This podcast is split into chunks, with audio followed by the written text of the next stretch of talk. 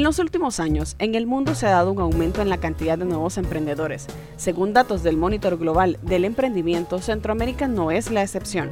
El estudio revela que la gran mayoría de los emprendedores, el 51%, está entre los 18 y 35 años de edad. Pero, ¿debo legalizar la empresa desde el inicio o debo esperar un tiempo prudencial para hacer el papeleo? Conversamos con Roberto Carlos Ávila, socio del área legal Grant Thornton de Guatemala, quien desde su experiencia da consejos legales técnicos muy puntuales para las personas que ya emprendieron o que están en camino a hacerlo. Para Roberto Carlos, desde el día 1 se debe arrancar con un negocio establecido legalmente y da sus valoraciones, además de las ventajas de hacerlo. El especialista asegura que considerar y poner en práctica estos consejos puede resultar una inversión inicial más alta, pero en el largo tiempo son aspectos que potencian la buena reputación y éxito de los emprendimientos. Soy Gabriela Melara y los acompañaré en un nuevo Negocios Inteligentes, el podcast de la revista Estrategia y Negocios.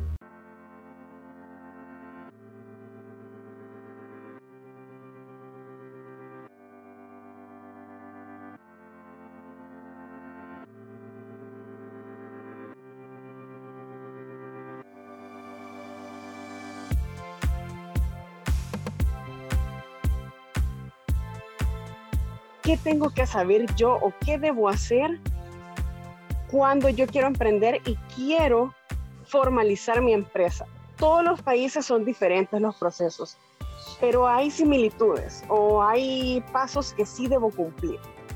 Sí, muchas gracias Gabriela por el, el espacio.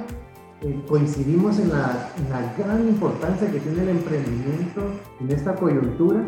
La, la reactivación económica creo que se puede muy bien apoyar en el emprendimiento y todas sus modalidades.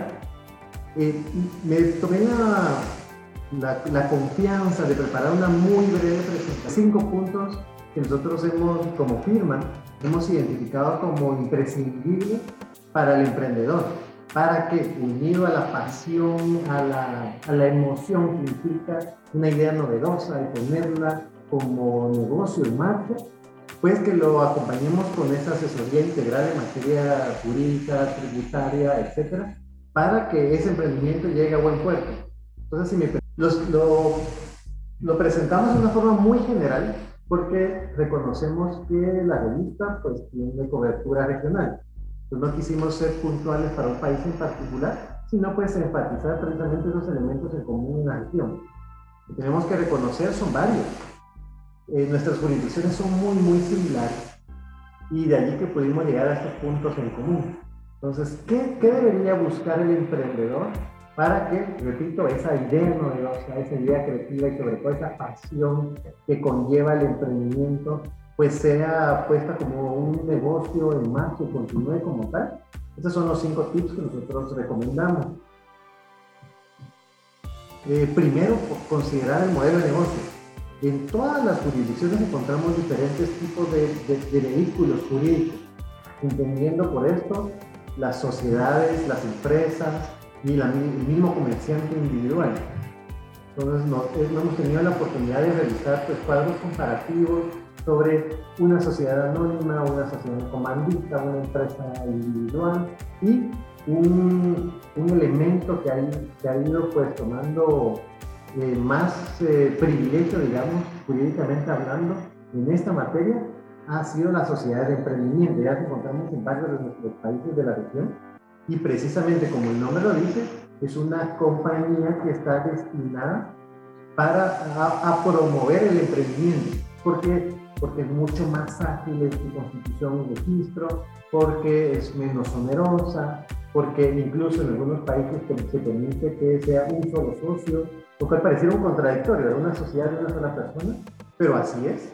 Entonces hay ciertos elementos que bien se pueden aprovechar utilizar esta sociedad de emprendimiento como un vehículo jurídico estable, robusto, no tanto como una sociedad anónima, hay que reconocerlo, pero sí puede ser un vehículo jurídico excelente, una plataforma para iniciar el negocio de una forma muy segura, con mucha certeza jurídica.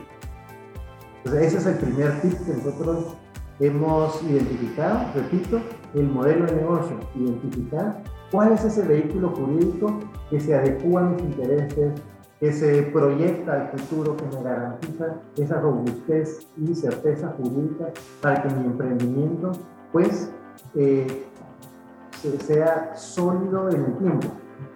Otro tema que también hemos identificado con base en nuestra experiencia. Perdón, Roberto, solo acá. Eh, eso es importante destacar de que no necesariamente desde el principio puede empezar como un negocio formal, sino cuando ya vamos en el desarrollo de la idea, o sí sería bueno hacerlo desde el inicio.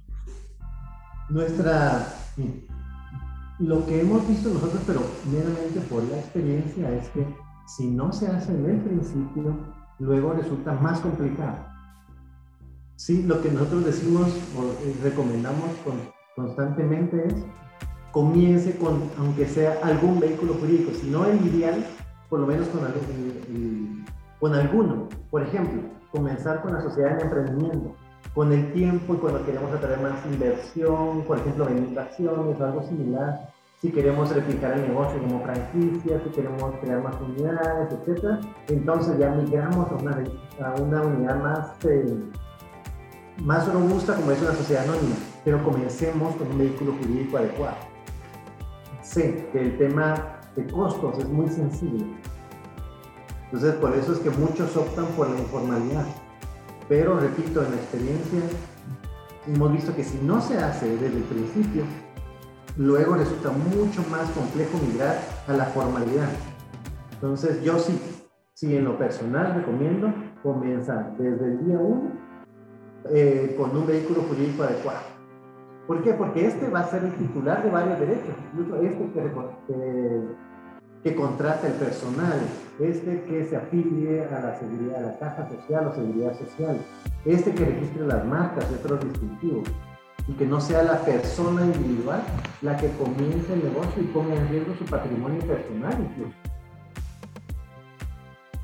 No sé si con eso di De acuerdo. Sí, sí, sí, de acuerdo. Sigamos con, con los siguientes tips. Ok, un segundo tip pudiera ser los permisos.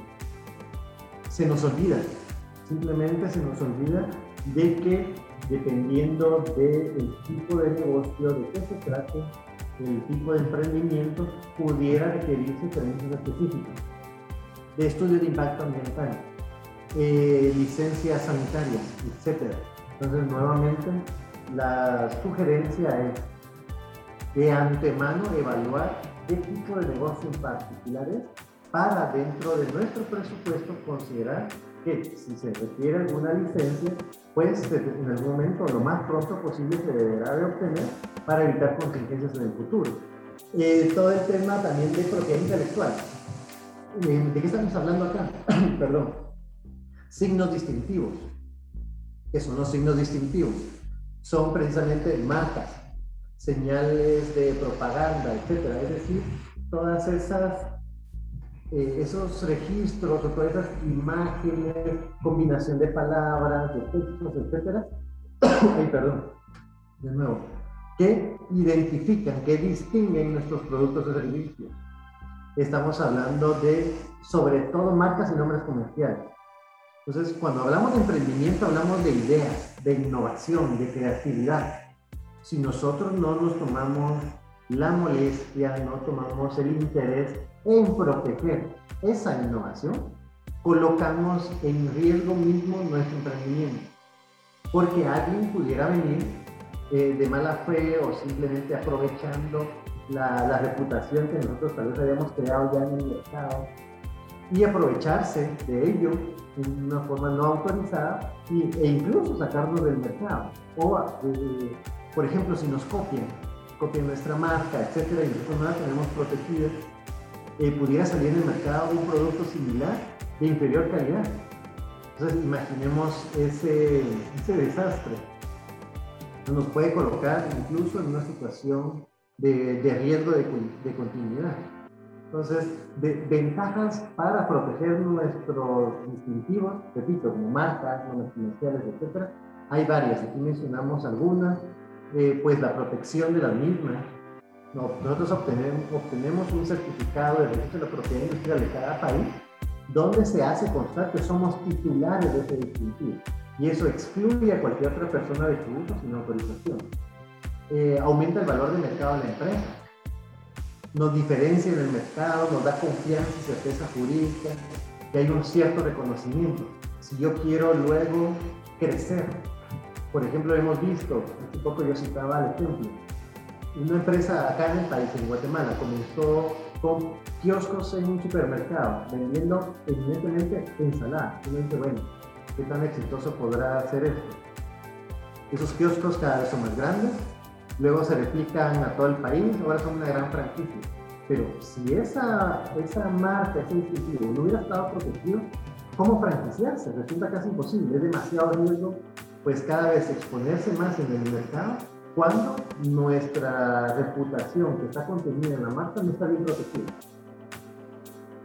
Entonces, eso es por un tema. Eh, otro tema sumamente importante son las obligaciones fiscales. Uy, aquí hay bastante tela que cortar, como decimos muy coloquialmente. Eh, es otro tema que el emprendedor por lo general no quiere ni saber al respecto. Y eh, yo les comento porque he emprendido un par de temas y realmente cuando llegamos al tema de seguridad social, de la administración tributaria, pues es algo que nos, nos afecta directamente al bolsillo y hay que reconocerlo, no vemos una, un beneficio directo inmediato, como que es muy intangible, sobre todo en, nuestras, en nuestros países, en, nuestras jurisdicciones, donde el, Estado no es tan eficiente en sus servicios. Entonces, si nosotros pudiéramos pues evitarnos el pago de impuestos, creo que la gran mayoría pues optaría por ello.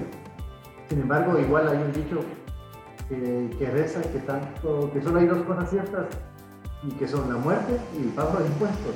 Y por algo se dice porque precisamente las administraciones tributarias cada vez tienen más elementos de fiscalización y sancionatoria. Entonces algo que pudiera eh, pues caer en un tipo de, de bloqueo mental con respecto de pagar los impuestos, luego se pudieran traducir en multas cuantiosas, en sanciones hasta de tipo de cierre de, la empresa, etc. Entonces, ¿qué, ¿cuál es nuestra recomendación?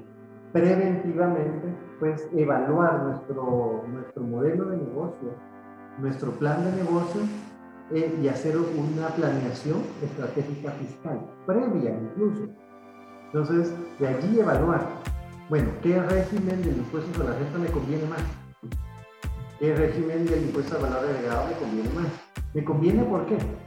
Porque eh, se adecua a mi tipo de operación y sobre todo porque me va a representar la menor carga tributaria sin que con ello generar contingencias a futuro.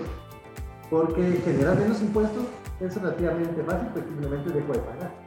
Si la planeación va un poco más allá, evalúa mi negocio y luego por un tipo de economía de opción yo veo los diferentes regímenes y opto, opto por uno de ellos, buscando la menor carga tributaria, pero utilizando la, misma normativa legal, aprovechándola en, su máxima expresión. La revista que mejor conoce Centroamérica es Estrategia y Negocios. Lo invitamos a seguirnos en nuestras redes sociales. Estamos como revista Estrategia y Negocios y a visitar nuestra página web www www.estrategienegocios.net.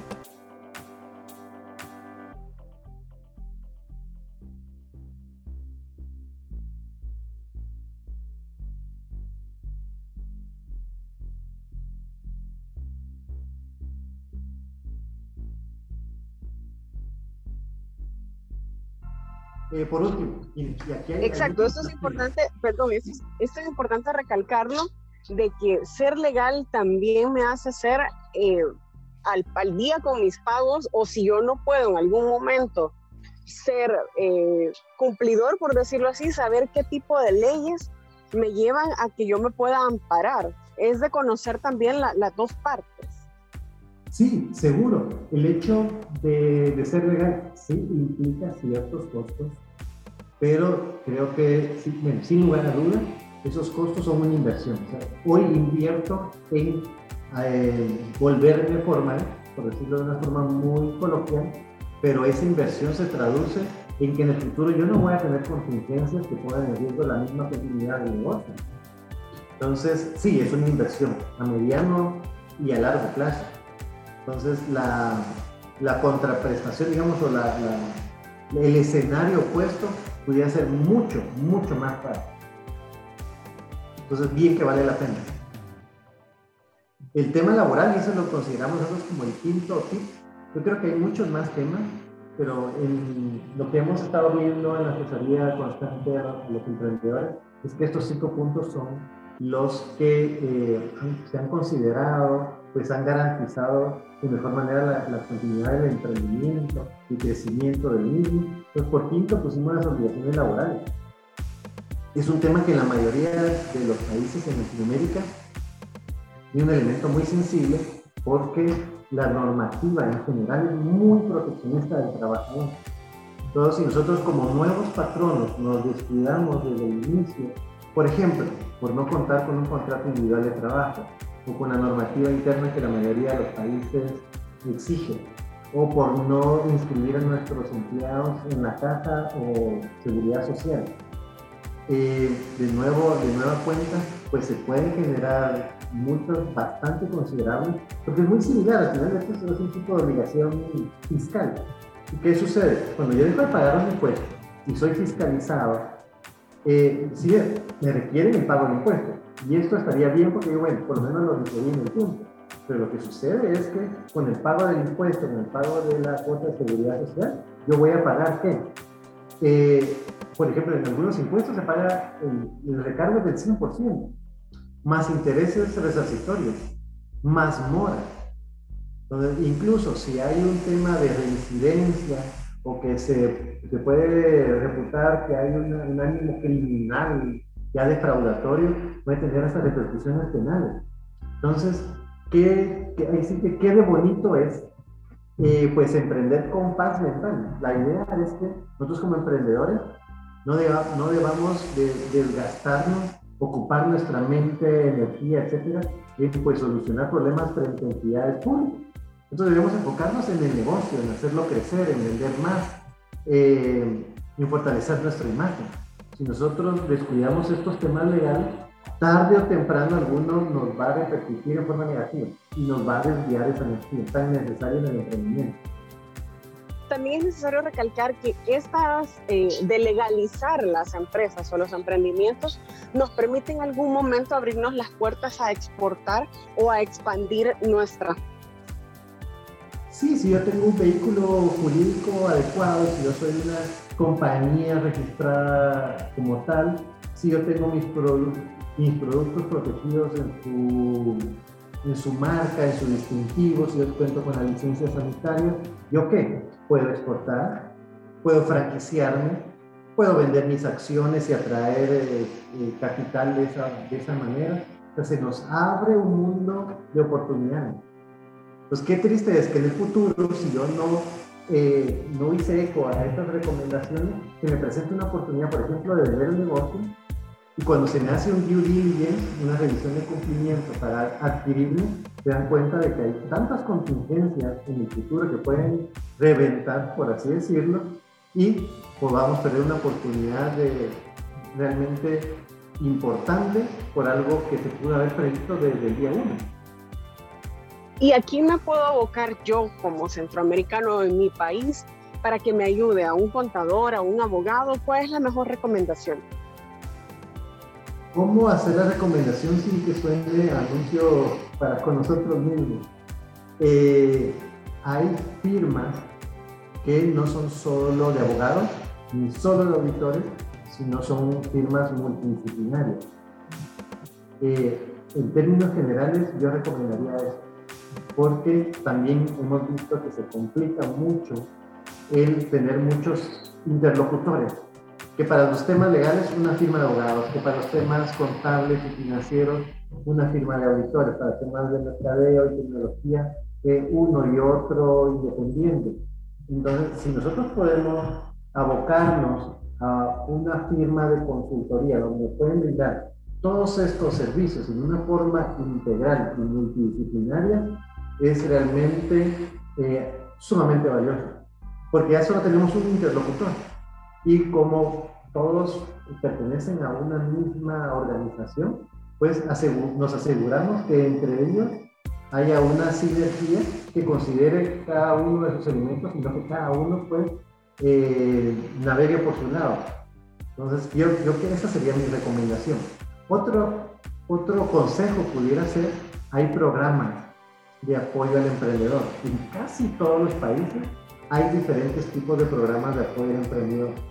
Hay pues eh, semilleros, hay también eh, capitales, hay asesorías, etcétera, que precisamente hacen eco a las características muy propias del emprendedor.